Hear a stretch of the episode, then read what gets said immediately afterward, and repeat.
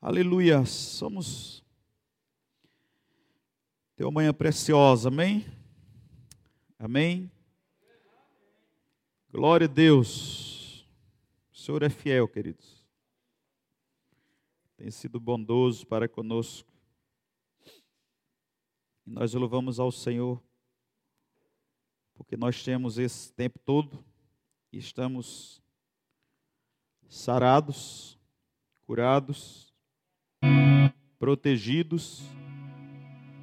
Amém? E vamos continuar assim, guardado, protegido, curados. Tudo é conforme a sua fé. A palavra diz: se você crê, você vai ver a glória de Deus. Amém? Glória a Deus. Temos sido abençoados pelo Senhor, o Senhor tem sido muito bondoso nas nossas vidas e nós precisamos render graça ao Senhor por isso. Queridos, essa manhã eu queria compartilhar de algo com vocês. Queria que você abrisse a sua Bíblia em Mateus capítulo 9. Depois a gente vem para o versículo capítulo 6.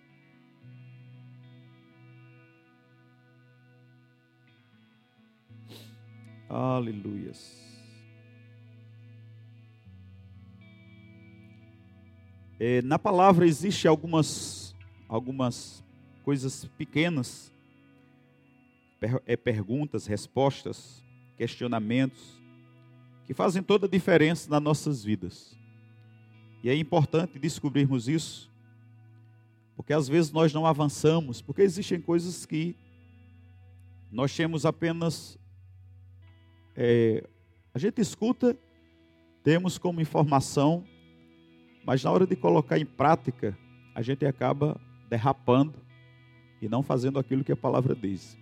E a palavra, enquanto ela é somente crida, ela não faz nada. Existem coisas nas nossas vidas que nós precisamos é, entender que não basta conhecer. Conhecimento da Bíblia não é suficiente. Tem que pegar esse conhecimento e colocar em prática. Amém? E nós sabemos, amados, que quando a coisa aperta, é se nós estamos fazendo aquilo que somos ensinados ou não. E essa manhã eu queria que vocês prestassem atenção, eu quero tratar um assunto, esse assunto é algo bem é, individual, todos precisam fazer, como nós temos tratado de algumas chaves, temos falado da oração como chave, que abre, que dá acesso. Quando Jesus disse, Pedro, eu vou te dar as chaves do reino, ele não disse a chave, ele disse as, as chaves, ele falou de várias chaves. E quando o Senhor fala de chave, eles falam de acessos. Então não foi somente uma chave. Então existem várias chaves. Nós, como cristãos, precisamos é, ter essas chaves e precisamos utilizar essas chaves. Porque chaves são acessos, e se a gente quer ter acesso a alguma coisa e a gente não tem, é porque não temos a chave a uma coisa. Mas quando nós temos a chave, temos recurso e não usamos, é outra coisa. E ultimamente Deus vem tratando muito comigo com uma chave chamada oração, e eu já compartilhei com alguns de vocês sobre o poder da oração como chave. Às vezes a gente quer que uma porta se abra e a direção de Deus é que a gente ore. E se a gente não orar, queridos, não vai abrir.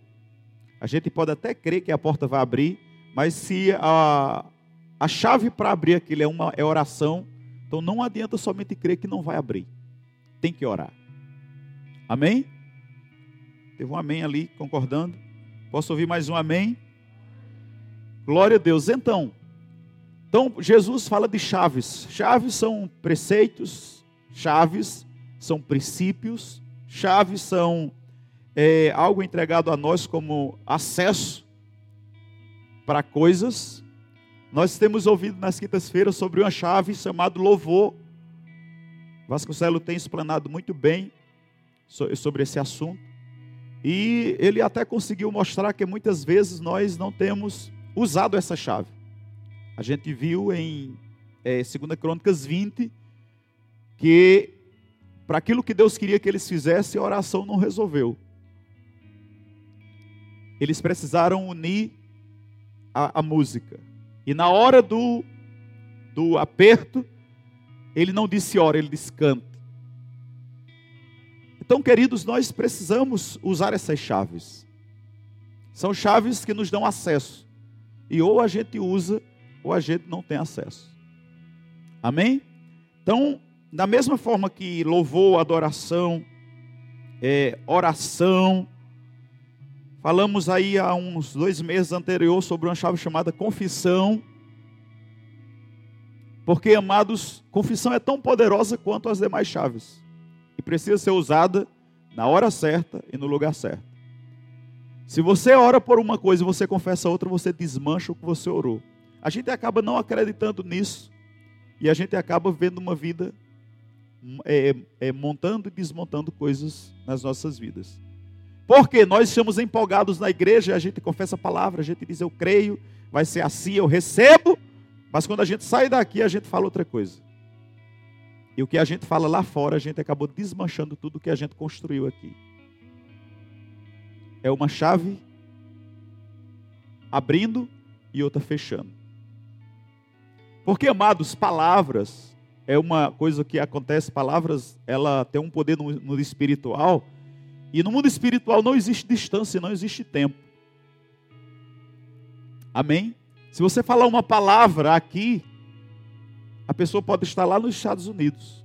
Essa palavra é liberada e ela é tocada lá na mesma hora. Porque no espírito não existe tempo, não existe não existe distância. Então, palavras que a gente fala muitas vezes, no momento de ira, no momento que. Às vezes as pessoas não sei porque minha vida está amarrada, está travada. Talvez foi confissões que você já, você já fez, não sei quando. E essas confissões elas precisam ser desmanchadas, desmaterializadas. E ela só é através de outra confissão. Amém? Então, confissão também é uma chave do reino. É uma chave do reino. Quero que você observe quando Jesus falou para Pedro sobre chaves, ele não disse que era chave do céu.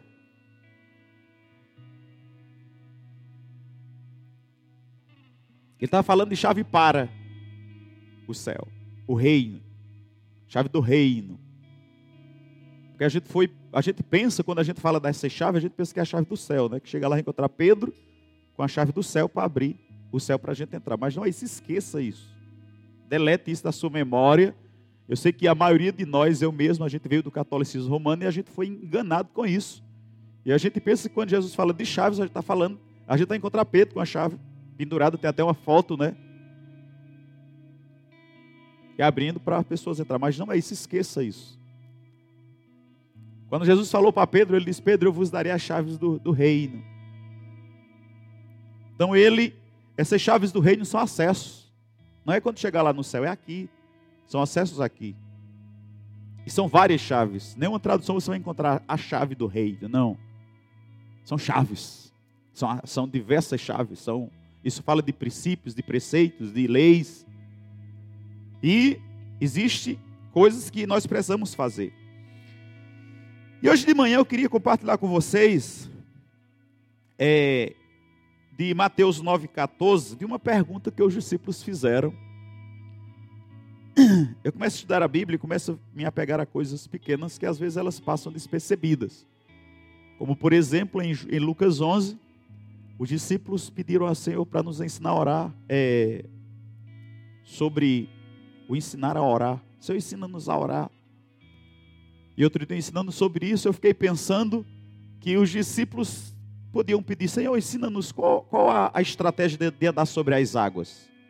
Dá muito mais. É, andar sobre as águas, amados, dá muito mais, como é que chama? Ibope. Não é? Do que aprender a orar. Ressuscitar demônio, curar enfermo, dá muito mais ibope, né? Mas vocês já prestaram atenção que em nenhum lugar da Bíblia eles não pediram isso? E nós ficamos muito ligados a essas coisas. Mas eles pediram, Senhor, ensina-nos a orar. E eu digo a você que ainda eu estou estudando sobre isso, meditando sobre isso, sobre essa pergunta. E, e em Lucas 18, Jesus fala para os discípulos, em uma parábola, a orar e nunca deixar de orar. Eu estou meditando sobre isso, sobre isso também. E quando eu estudando sobre é, Lucas 18, eu acabei, acabei entendendo que oração não tem nada a ver com religião. Se você vê quando Jesus falou sobre oração, ele fala sobre leis, ele fala sobre justiça, ele fala sobre um rei, ele fala sobre uma pessoa que foi com a lei e disse: faça justiça a mim. Princípios precisam ser entendidos. Às vezes nós oramos e berramos e berramos e berramos, mas não chegamos com a lei diante do Senhor. E o Senhor não atende choro nem berros. O Senhor responde a sua palavra. Amém? Então, se você observa Jesus ensinando sobre oração, ele vai ensinar sobre princípio, ele vai ensinar sobre lei.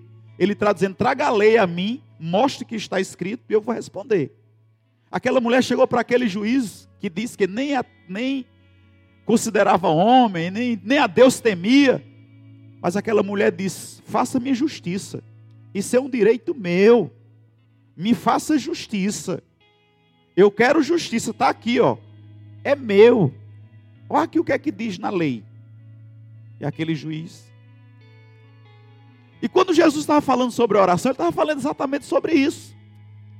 Porque muitas vezes nós chegamos diante do Senhor chorando, mendigando. E eu aprendi, mas na palavra, que Deus não responde a nossa oração. Deus responde a palavra dele. Ele disse a Isaías que a palavra dele não volta vazia. Por isso que nós precisamos orar a palavra. Por isso nós precisamos saber os princípios que estão na palavra sobre oração. Porque muitas vezes nós não recebemos através da oração, porque nós estamos orando errado. A porta não abriu porque nós estamos usando a chave errada. Você está entendendo? Então, amados, a Bíblia não é um livro de religião. A, Bíblia é um livro político. É um livro de leis. E a cada dia que eu medito sobre chaves, Deus me faz entender mais sobre essas leis. E Isaías 45, acho que é 20, 45, 26, não sei exatamente, 45, 25, 26, ele fala: tra, tra, traga-me, é, é, traga suas petições para mim a juízo. Vamos entrar junto em juízos. Você me apresentar suas razões para que eu possa atendê-las, para que eu possa justificá-las. Sabe, querido, se você chegar dentro do juiz e começar a chorar, e pedir para ele refazer alguma coisa por você, ele vai mandar no mínimo, vai dizer, para a sessão, leve essa pessoa lá para fora, recomponha-se, aí depois venha e apresenta as suas razões. É assim ou não é? Ou você acha que por mais que você esteja está injustiçado, chega diante do juiz chorando, ele vai dizer, tem a pena da coitada, vamos, o que, é, que é que eu posso fazer? Não, amados, não vai fazer isso. E quando Deus fala sobre leis, do reino, sobre princípios, ele fala exatamente isso. Nós chegamos diante do Senhor de maneira errada. Tiago falou sobre isso. Ele disse: vocês pedem não recebem porque pedem mal. E é interessante que quando nós lemos João, quando ele, João fala sobre oração sobre o Espírito Santo e sobre oração, se pedir ao Pai, ele vos concede. Aquela palavra no original não é pedir, não, é exigir. Eu sei que soa bem ruim assim na cabeça da gente, né? Quando a palavra diz exigir, em João, quando a gente pede ao Pai, não é pedir, ô oh, Pai, me dê como a gente faz, não, é, é exigir. E eu sei que isso não soa bem, mas no original em hebraico, no grego, é exigir. Pastor, eu vou exigir de Deus, da mesma forma que a gente chega diante de um juiz e Jesus ensinou em Mateus 18, dizendo que aquela mulher chegou e disse: Faça justiça, me faça justiça, eu tenho direito. Pelo que eu entendo, é assim que a gente precisa chegar diante de Deus, com a palavra. Pai, está escrito, a tua palavra diz, está escrito ao meu respeito. Você é o juiz, você manda todas as coisas, você manda e desmanda. Simplesmente eu chego dentro de ti com a tua palavra. Isaías diz que a palavra de Deus não volta para ele vazia. Se Deus disse que é um direito nosso, e nós chegamos diante de Deus e mostramos a palavra e fazemos como a palavra diz, amados, Deus está atrelado à sua palavra. Não é a minha necessidade nem a sua.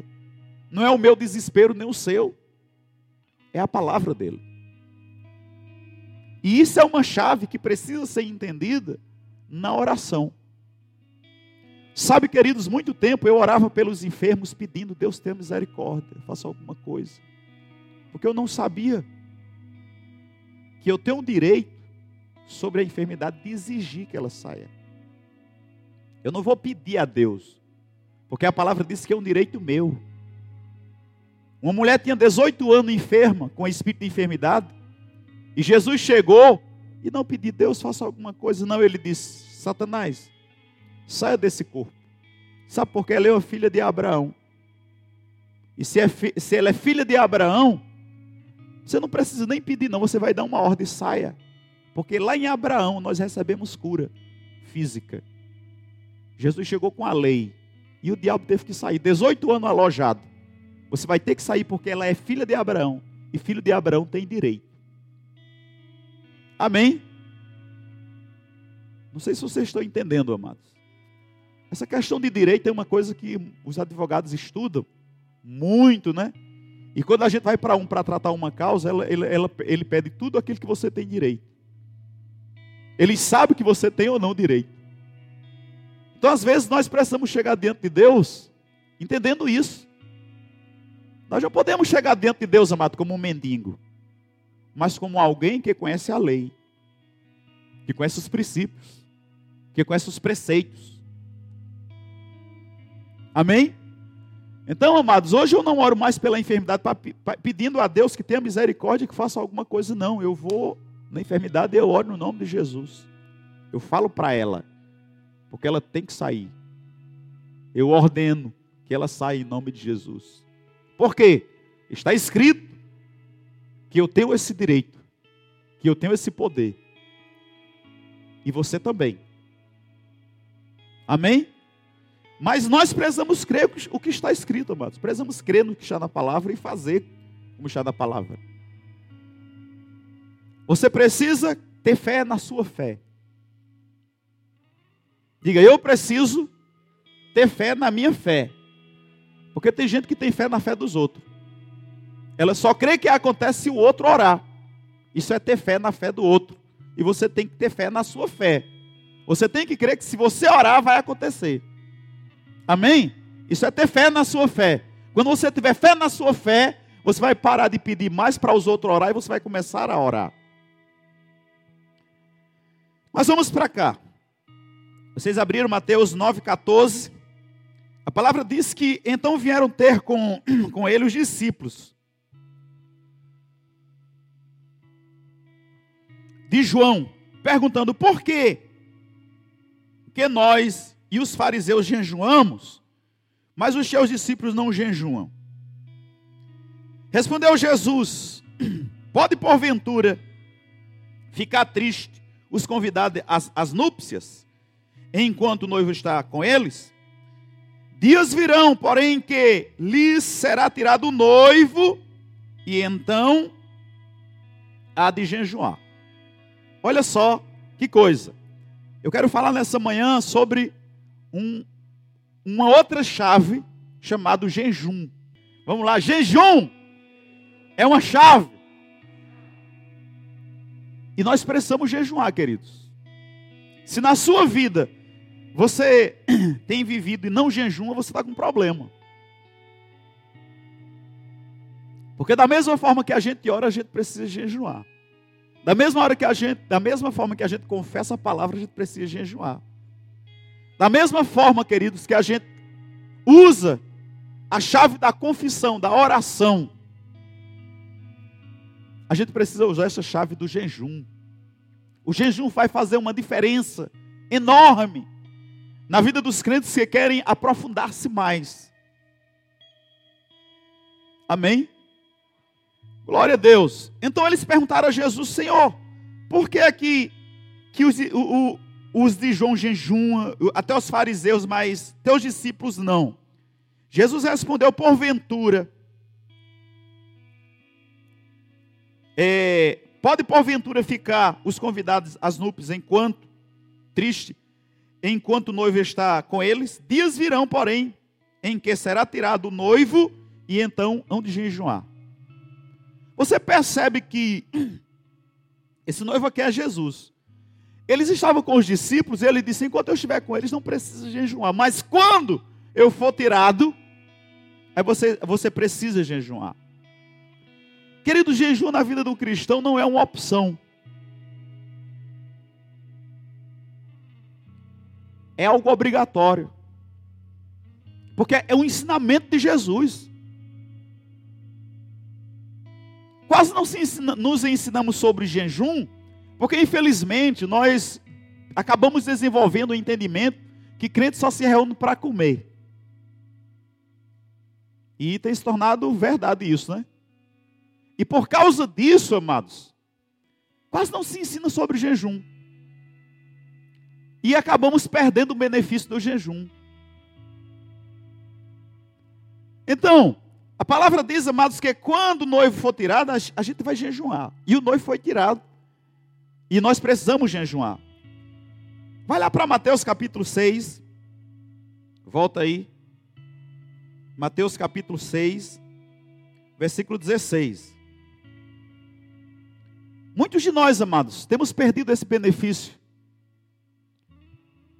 E eu quero só dar um, uma introdução que eu pretendo mas é, é, outro dia me aprofundar mais nessa chave para nos ajudar. A palavra diz assim: quando jejuardes, não se mostreis contristado como os hipócritas, porque eles desfiguram o seu rosto, para que os homens vejam que estão jejuando. Em verdade vos digo que já receberam a sua recompensa. Tu, porém, quando jejuardes, unge a tua cabeça e lava o teu rosto para não mostrar aos homens que, que está jejuando, mas a teu Pai que está no céu, e o teu Pai que está, que está no céu te recompensará. Diga assim: existe uma recompensa em jejuar. Amém, amados? Foi o próprio Jesus aqui ensinando que quando nós fazemos o jejum, vamos ser recompensados vamos ter uma recompensa. E Jesus, amados, quando estava ensinando sobre, esse, sobre essa chave, ele estava dizendo, amados, que esperava que eu e você jejuasse. Se você observar, três vezes diz aqui, quando jejuardes. Ele não disse se jejuardes. Se ele tivesse dito se jejuardes, ele estava dizendo assim: se porventura um dia você amanhecer crente de verdade, e você decidir praticar um jejum, rapaz, vai lá que é top. Não, ele não disse isso. Ele disse quando. Então, quando ele disse quando, ele disse: Eu espero que você jejue. Eu vou ensinar sobre isso esperando que você toma para você esse ensinamento que você Faça, coloque em prática. Amém? Amém? Então, queridos, então essa palavra quando, ela é diferente de si. Então, de fato, o Senhor espera que eu e você, a gente faça isso. E é interessante que nós precisamos ficar ligados aos ensinamentos de Jesus, amados. Leia mais o Novo Testamento. Tem gente que lê tanto o Velho Testamento que esquece do que Jesus ensinou. Porque se você ler o Velho Testamento, você vai ver muito falar sobre Deus, da antiga aliança, que a antiga aliança é a sombra do novo. Não é a realidade. A realidade é o novo. Então leia os ensinamentos de Jesus, o que Jesus ensinou. Porque tem muita importância, tem muita relevância. Então ele diz aqui, amados, que é, quando noivo for tirado, como ele disse em 9,14, jejuarão. Então esse noivo é Jesus, ele foi tirado.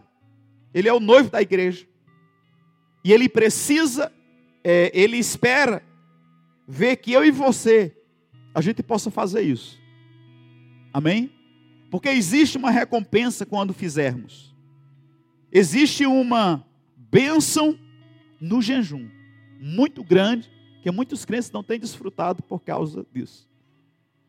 E eu vejo que a igreja precisa resgatar esses valores: o valor da oração, o valor da confissão, o valor do jejum. A igreja precisa trazer isso de volta. Amém? Eu venho de uma de uma tiragem de crentes, né? De 30 anos atrás que isso era tão vivido, amados. Tão vivido que alguns caíam no, no, no extremo. O jejum era tão vivido, amados, no nosso meio, que algumas pessoas caíam no extremo. Jejuavam demais. E nós precisamos ter um equilíbrio. E no meio, nem de mais nem de menos. Precisamos estar equilibrados. Então, quando você lê, é interessante que esse estudo do jejum não é somente comida, mas existe é, é tudo aquilo que se torna tão importante na sua vida que está tomando seu tempo e está tomando o tempo de Deus. Você precisa jejuar aquilo. Mas no original mesmo, quando a gente vai ver a questão de jejum, talvez é, a igreja, desde o início, é, admitiu isso. Você vai ver jejum lá no livro de Isaías. Então, jejum é uma coisa muito antiga. É, nós vamos ver que o jejum ele vai tocar em várias áreas. Várias áreas. Mas o foco principal de jejum é água e alimento. Hoje se estende o jejum para outras coisas, né? Para Facebook, para as redes sociais, né? que pessoas redes sociais gostam, ah, vou fazer um jejum. Para outras coisas também. Mas a, a, a base do jejum, ao jejum mesmo, é alimento e água. Por exemplo, se você lê 1 Coríntios 5, 7, a gente percebe que o jejum vai além né, da da bebida, da comida.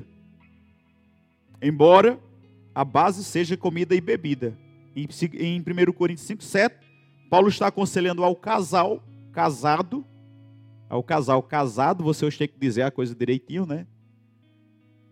Que o, o, o sexo, ele só pode ser afastado do sexo para o jejum. Isso é com permissão de ambas as partes. Então, às vezes, o marido, a esposa quer consagrar um tempo de jejum e oração, e com permissão do seu esposo ou de sua esposa, pode fazer esse jejum dos prazeres sexuais. Isso eu estou falando para os casais casados. Porque sexo fora do casamento é pecado, viu? Nem vá se animando. Amém? E é, para isso, é, é isso que Paulo está falando. Ele diz aqui que é preciso estar de acordo os dois. Nenhum dos dois pode assim simplesmente, vou jejuar aqui 15 dias e você nem encosta. Está fora. Você tem que pedir permissão ao outro. E é, pastor, é.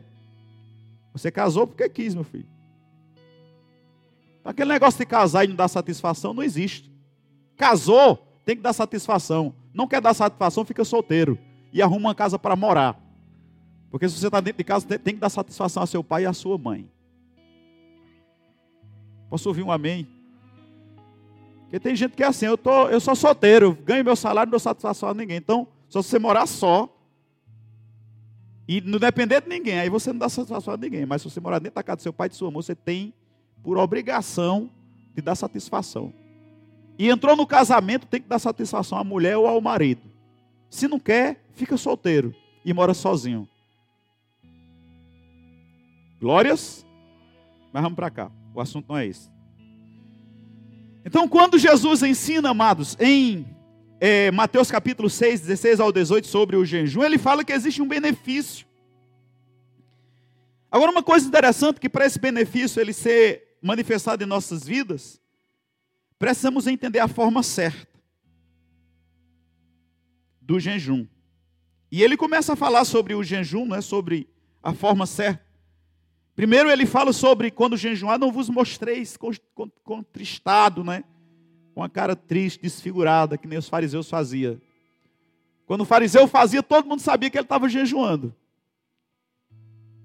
Ele ficava logo contristado, com o olho cheio de remela, não lavava nem o rosto. Todo mundo dizia: rapaz, esse coitado está jejuando. E faz tempo, viu?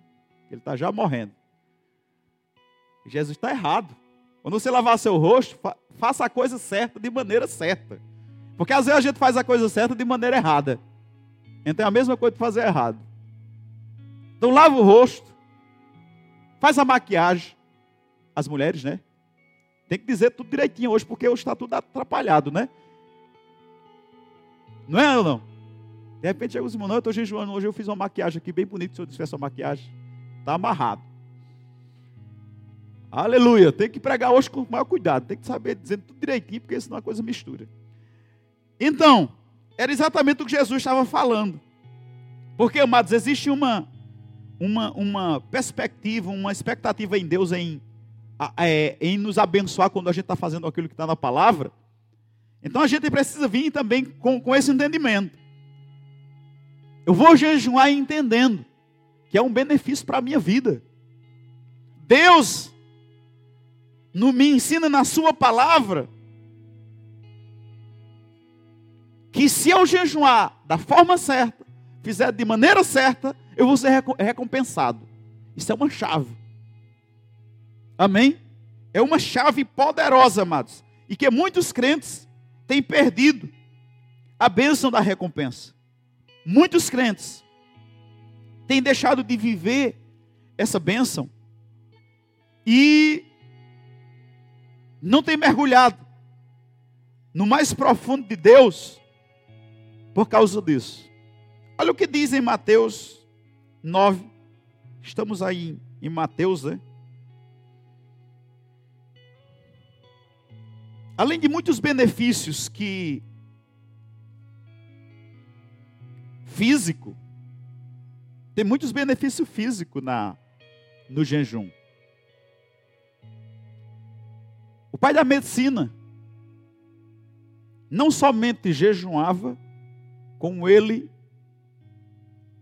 motivava seus discípulos a jejuarem. Hipócrates. Ele motivava os seus discípulos a jejuar. O japonês que ganhou o prêmio Nobel em 2016, ele é um, ele é um forte defensor do jejum. São pessoas naturais falando do benefício do jejum, naturalmente falando. O, esse japonês ele diz que o jejum Principalmente, ele fala do jejum com água. Quando você vai ficar dois, três dias sem comer, nada sólido, somente com água. Eu não vou ter tempo de falar do tipo de jejum, outra oportunidade eu continuo. Mas ele diz que vai acontecer um, uma limpeza quando você tira um ou dois dias de jejum, somente tomando água. Porque água não é alimento, né? A água é essencial para a sobrevivência. E diz que existe um momento em que o seu corpo não tem mais com que se alimentar, as células começam a destruir tudo que é ruim no seu organismo. Olha só que benefício. E eles pregam veementemente que quem jejuma vive mais. É diferente, né? A gente pensa que quem come mais vive mais. Quem come mais vive menos. Quem jejuma vive mais. É, isso é comprovado na medicina. E esse cara que ganhou o prêmio Nobel em 2016 defende isso veementemente. Isso são os benefícios físicos, científicos, comprovados. Mas a palavra diz, amados, em Mateus, que existe um benefício espiritual quando jejuamos. Existe um benefício que Jesus disse: O meu Pai, que vem em secreto, te recompensará. Você já pensou que coisa maravilhosa? Isso também, amados, nós, quando a gente começa a, a, a jejuar, nós começamos a ter domínio do nosso corpo. Você já imaginou que o seu corpo lhe dominando? A palavra diz que os filhos de Deus são guiados pelo, pelo Espírito. Mas tem muitos de nós guiados pelo corpo. Pastor, eu não consigo. Eu não consigo. Claro que você consegue. Claro que você consegue. Aleluias. Ah, se eu ficar sem tomar um cafezinho, eu morro. Morre não. Eu estava vendo uma pesquisa, tem mais gente morrendo porque come muito do que gente morrendo porque come pouco. Pode ir lá na internet. Tem mais gente morrendo de comer muito do que de fome. Tem muito mais. E a gente acaba mais sendo controlado pelo corpo. E perdendo a bênção de controlar o corpo. De controlar a nós mesmos. Abriram aí, Mateus 9. Deixa eu te mostrar uma, uma coisa aqui poderosa, amados. Que eu estava meditando sobre isso. 9 29. E veio no meu coração. Esse ensinamento eu já vinha meditando.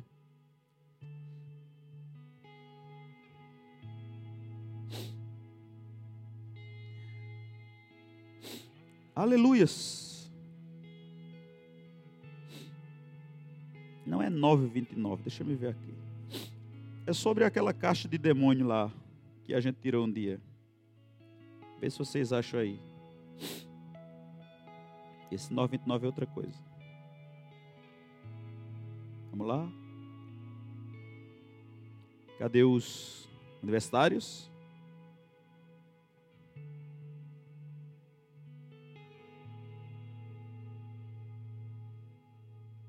Glória a Deus. Vocês vão achando aí? É onde? 17. 21. Vamos lá. Glória a Deus. Estamos na escola, estamos para aprender. E eu queria que você levasse para casa isso, isso aqui e colocasse em prática. Já programasse essa semana um dia de jejum. Os discípulos, depois daquele episódio, você sabe que isso aqui aconteceu um episódio que os discípulos tentaram expulsar um demônio e eles não conseguiram. Então depois eles foram almoçar, eles foram para algum canto. E a palavra diz que depois os discípulos, aproximando-se de Jesus, em particular, perguntaram: por que não podemos expulsar? Disse-lhe Jesus: por causa da vossa pequena fé.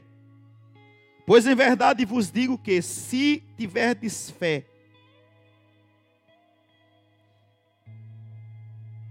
se tiverdes fé como um grão de mostarda, direi este monte, passa-te daqui para colar, e ele há de passar, e nada vos será impossível mas esta caixa de demônio, é, de demônios não se expulsa senão a força de oração e jejum.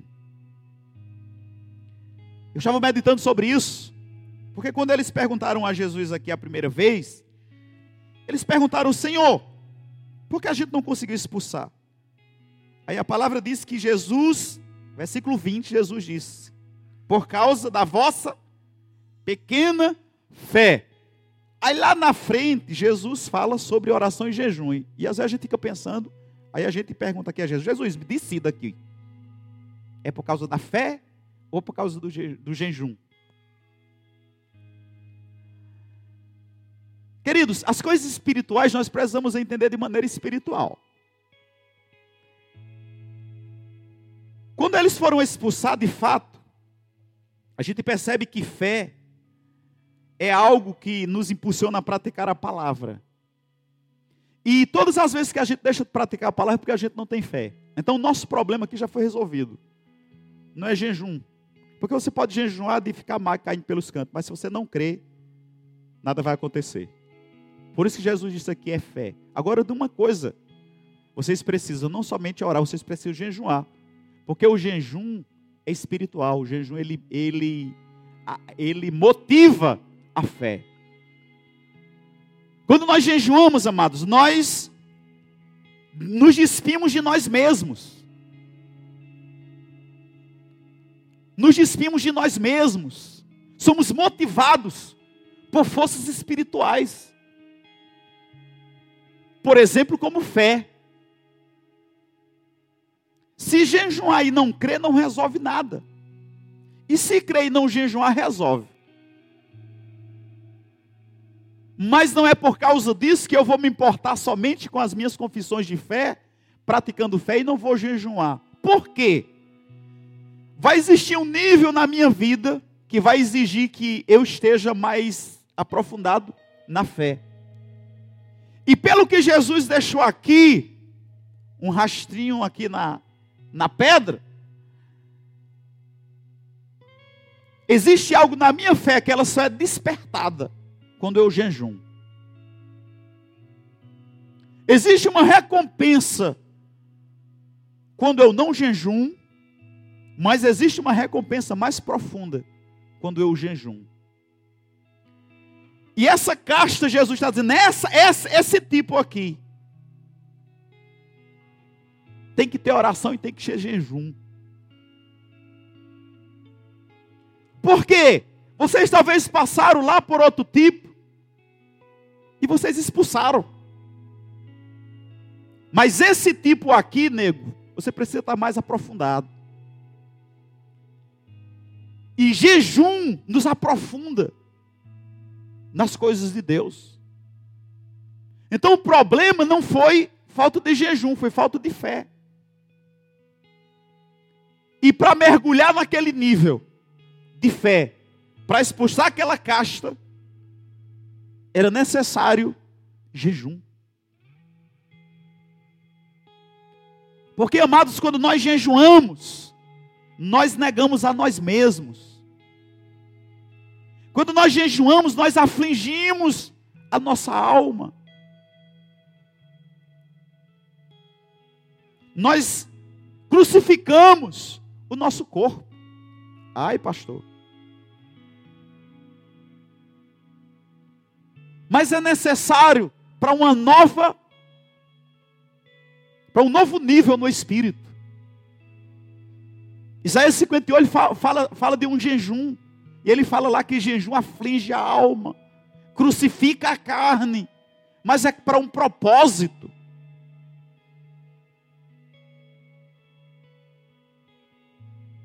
Pastor, eu não gosto de jejuar porque eu fico com dor de cabeça. Está na Bíblia. Isso é afligir a alma. Isso é crucificar o corpo. Vai ter mesmo. Eu não gosto de jejuar, amados. Às vezes as pessoas dizem assim: eu não gosto de jejuar porque eu fico mal-humorado. É a carne. Você precisa jejuar exatamente por causa disso. Porque você fica mal-humorado mesmo, zangado, cuspindo maribondo. É por isso que você precisa jejuar. Quando você parar dessas coisas, é porque você está começando a, a dominar no pedaço. Mas se você ainda jejuma, tem dor de cabeça, tem desmaio, que nem dizia minha mãe, tem passamento. Fica querendo dar passamento. Fica mal-humorado, cuspindo maribondo. Tem que jejuar. Você está no ponto de jejuar, porque a sua carne está no filé, está no sangue tem que jejuar, tem que crucificar a carne. Ah, pastor, é muito difícil. Não, mas difícil é perder as bênçãos do Senhor e viver sem elas. Amém? E quando você começa a estudar, querido, sobre essa chave, isso é uma chave. Jesus disse: Ó, vocês não expulsaram o demônio porque vocês estavam usando a chave errada. Vou dizer a chave a vocês jejum e oração. Talvez vocês estão aqui, talvez nós estamos aqui diante de situações que a gente acha, rapaz, é difícil, viu? A coisa é complicada. Que tal um jejum? Talvez você já Eu escuto pessoas dizendo assim, pastor, eu já fiz de tudo nessa causa, de tudo. Talvez você não jejuou ainda. Talvez você jejuou um, um dia.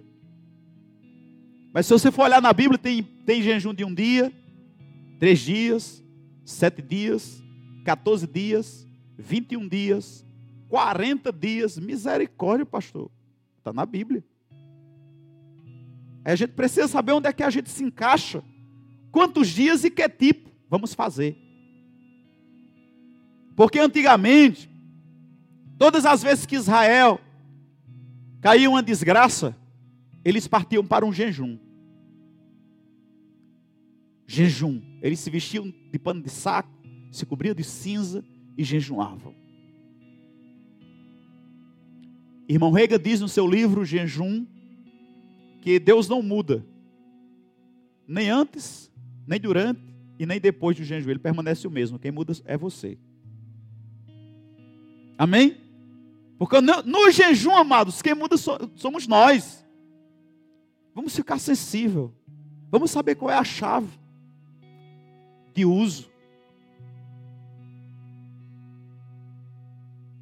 Aleluias.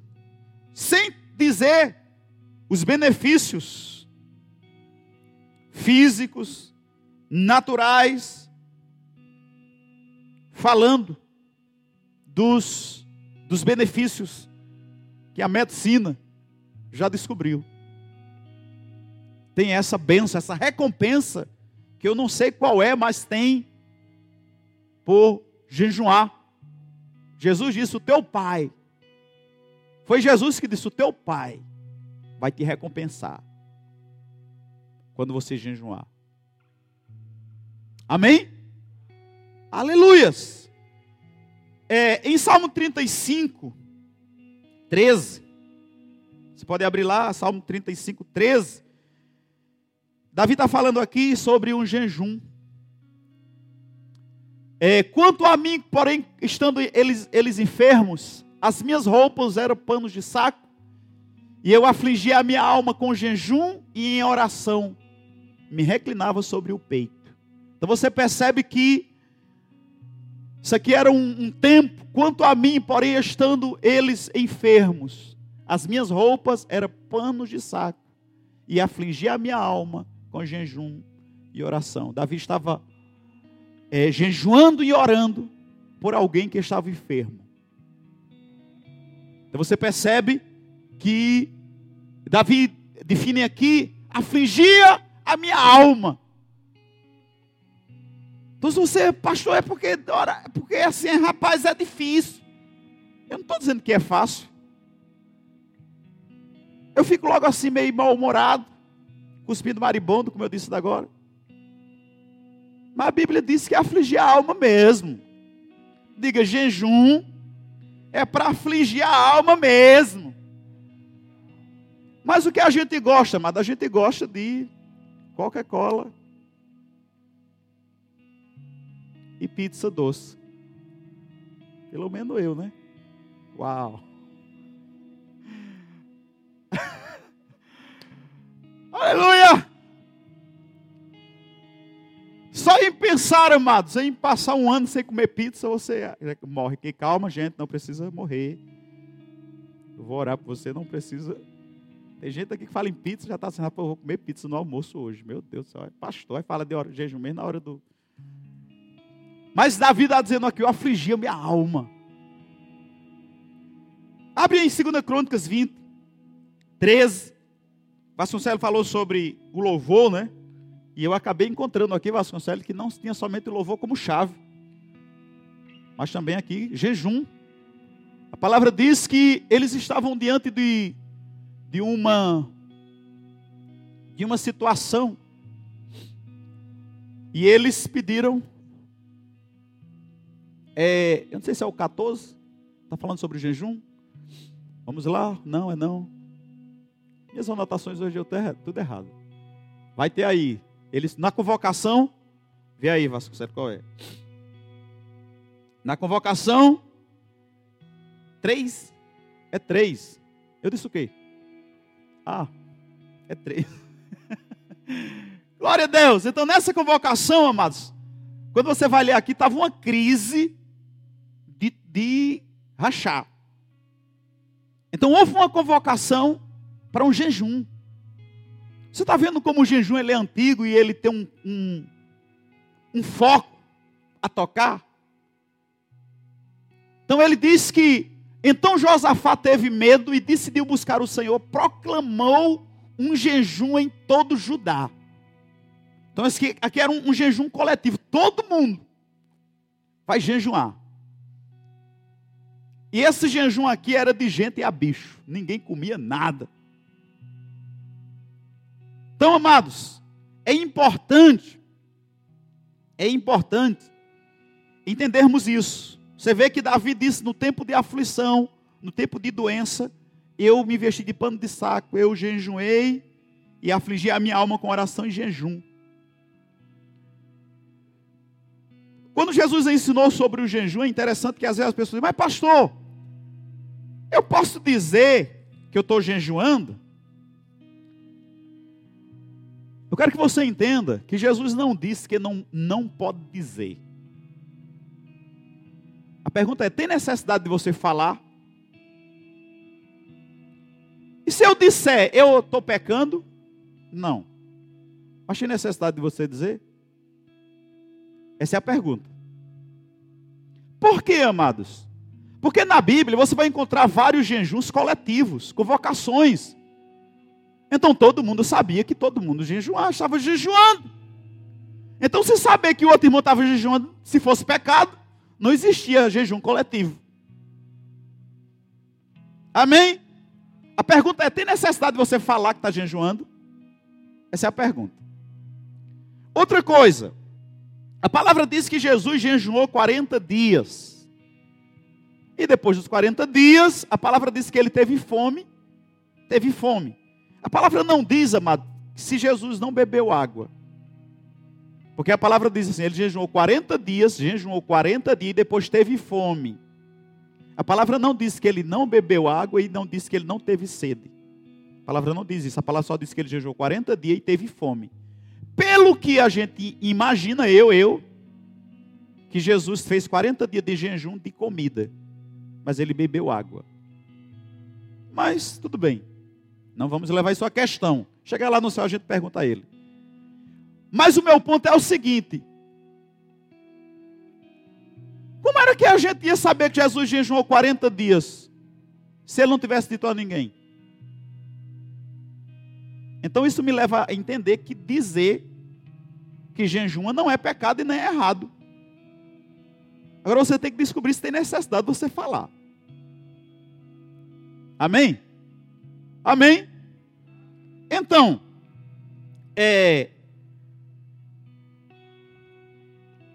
quando lemos Esdras 8, 21, essa vai estar certo. Esdras 8, 21.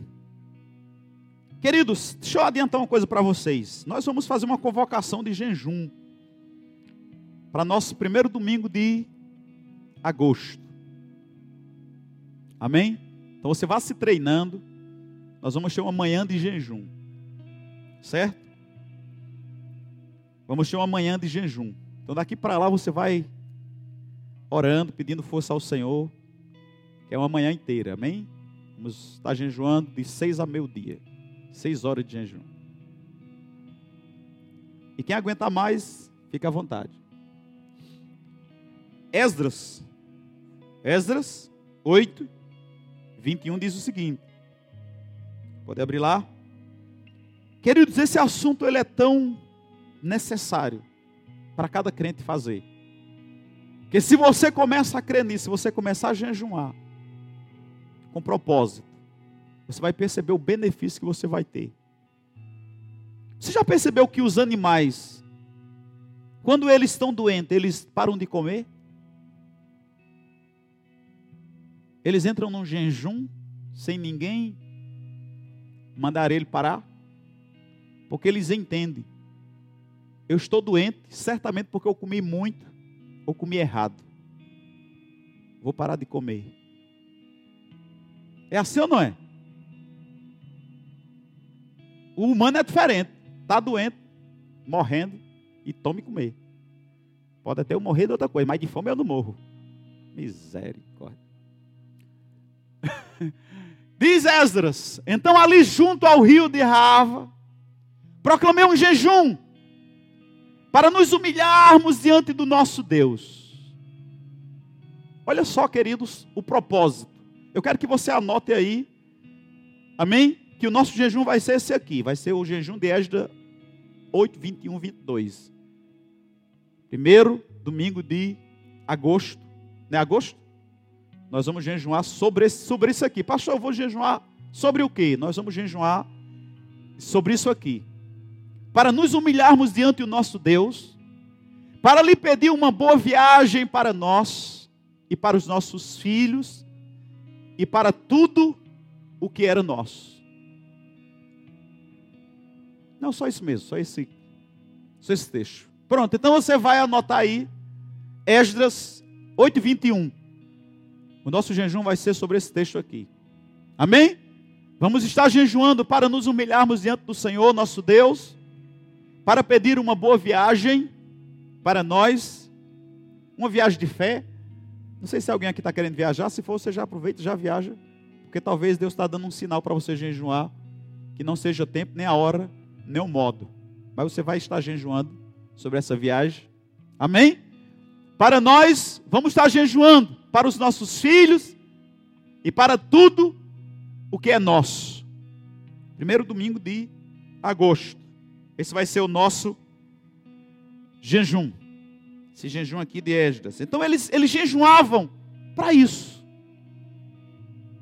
Você percebe que existe um, um, um poder liberado, existe propósitos, existe direções para a gente fazer algo que Jesus ensinou e que Jesus disse assim: quando vocês orarem. Mas ele disse também: quando jejuardes. Então, da mesma forma, queridos, da mesma forma, do mesmo modo, que Deus espera que eu e você jejum, ore, Ele espera que jejum. Aleluias. E uma coisa interessante, eu gosto de, eu particularmente, eu gosto de ligar os meus jejuns aos dias de oração. Eu gosto de orar e jejuar junto. Que a maioria das vezes que você vai olhar na palavra, está ligado, junto, um ao outro.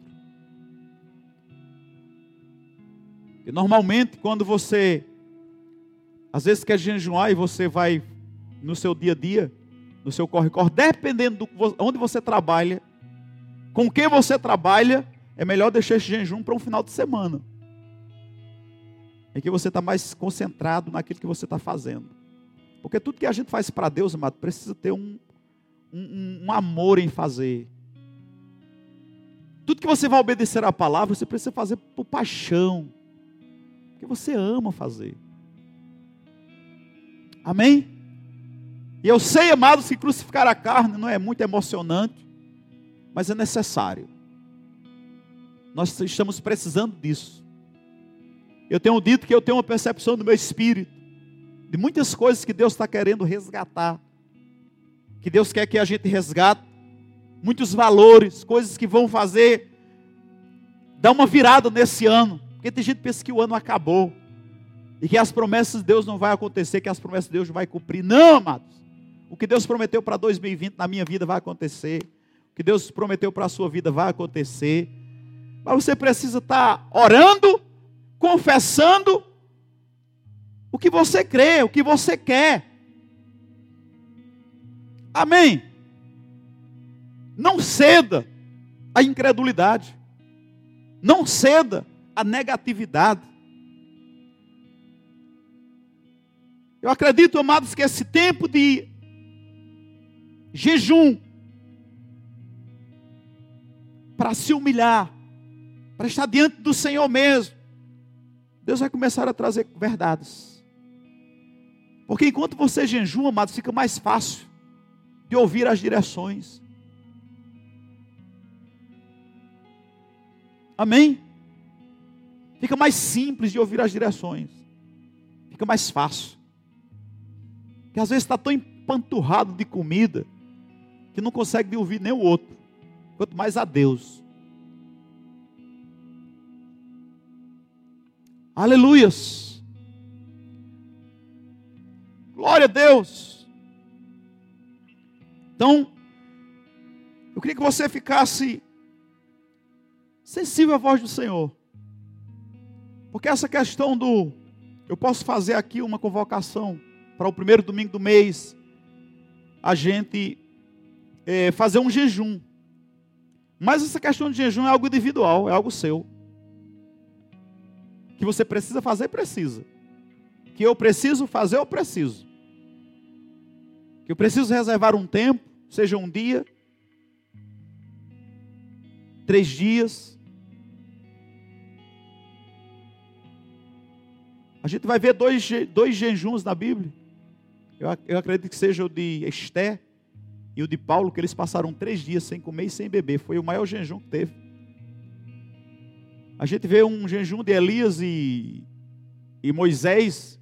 Eles passaram 40 dias, mas a palavra diz que Elias recebeu uma comida do céu e durante 40 dias ele não comeu mais. E Moisés teve 40 dias, mas ele estava envolvido com a glória. Aí é diferente. Mas tanto Esté como Paulo só ficaram três dias. E isso é aconselhável só no máximo três dias. Agora com água você pode fazer mais. Agora tudo isso, amados, precisa ser jejuns guiados, direcionados. E muitas vezes um jejum voluntário, somente para afiar mais a comunhão, receber o benefício físico, natural. Porque quando você jejum, você dá uma liberada, desintoxica o corpo, fica mais maneiro. Amém? Principalmente nessa época agora que a gente está comendo porcaria demais, né? muita comida artificial. Precisa, pelo menos uma vez por semana, fazer isso. Aleluias. E acima de tudo, aquilo que Deus falou na palavra. Um benefício que o Pai que está no céu vai nos conceder. Amém?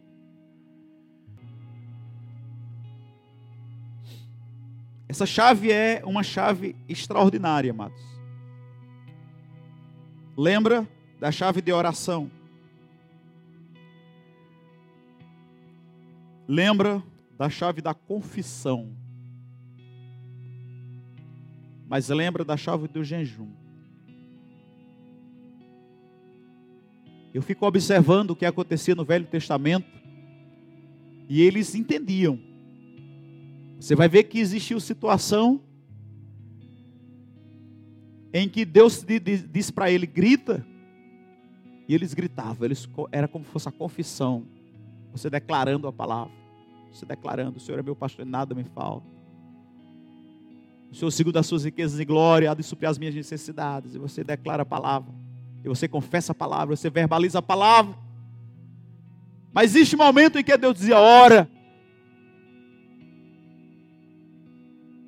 E eles começavam a orar, a orar e buscar ao Senhor, e orava e orava. Mas existia um momento que Deus disse: agora jejuma. Não somente ora, mas jejuma também. Você vai ver vários exemplos no Antigo Testamento de jejuns. Dependia da situação. Eles olhavam para a situação. E eles decidiam com a chave pegar. Para mim e para você não é diferente. Qual a chave pegar diante da situação que você está? Talvez você usou uma não deu certo. Usou outra não funcionou. E talvez Deus nessa manhã está dizendo a chave é essa. Porque esse tipo aqui é oração e jejum. Você tem você está só orando, está só confessando, e Deus está trazendo uma direção para alguém nessa manhã. Jejum. Aleluias. Aleluias. Jejum, amados, é a conexão para Deus fazer a coisa. Amém? Quem faz tudo é Deus. A gente ora, a gente confessa, a gente jejuma, mas quem opera é Deus. É como a ligação. Você está precisando de algo e você liga para o médico. Você não pode dizer que foi o telefone. Não, o telefone lhe ajudou. Mas o médico disse: faça isso, isso, isso, tome isso, aquilo e aquilo. Aí você vai dizer: rapaz, que telefone. Ô oh, rapaz, esse telefoninho aqui é sucesso. Não, amados, não foi o telefone. Foi o médico. Então, quando a gente jejum, a gente usa um telefone. Amém? Lembra que oração, jejum, confissão é o conector. Quem opera é Deus. Porque às vezes a gente dá a glória de Deus àquilo que a gente faz. Às vezes a pessoa não entende o jejum e a pessoa diz, rapaz, o jejum, ó, tem que. Não, mas é o Senhor. O jejum é somente o telefonema. O jejum é só a ligação que você fez. E que tem que fazer. Oração tem que fazer. Porque quem faz é Deus, mas você tem que orar. Eu tenho que orar. Jesus disse assim: ó, o que pede, recebe. Então, ou você pede ou não recebe. O que bate, abre-se-lhe-á. Ou você bate, ou não se abre. O que busca, encontra, ou busca, ou não encontra. Então você está entendendo?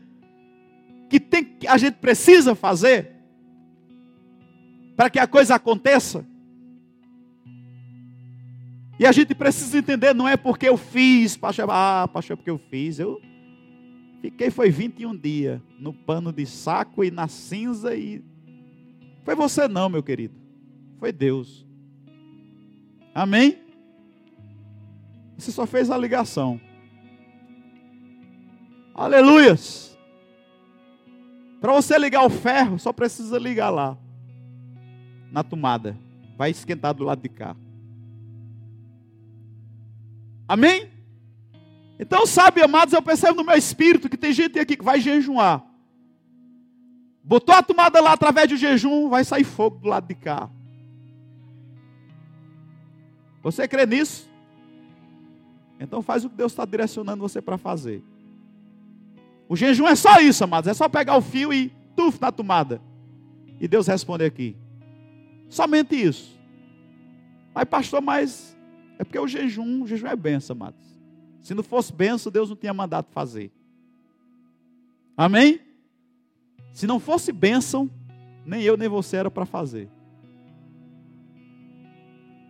Mas a gente ainda não crê que é bênção. Sabe por quê? Porque a gente não faz. A gente não faz não, pastor, que se eu sem meu cafezinho, ó, eu morro. Morre não. Você está morrendo porque você não está fazendo. Aleluias! Obrigado, Pai. Nós te damos graças nessa manhã pelos teus ensinos. Eu te agradeço pelas chaves que o Senhor está colocando na mão de pessoas nessa manhã. Chaves, acessos, princípios, leis o Senhor está nos fazendo entender. Oh, glória a Deus. E eu sei, Pai, que quando nós entendemos algo, só depende de nós para tomar posse da benção. Aleluias! Aleluias! E para entrar naquilo que o Senhor quer nas nossas vidas.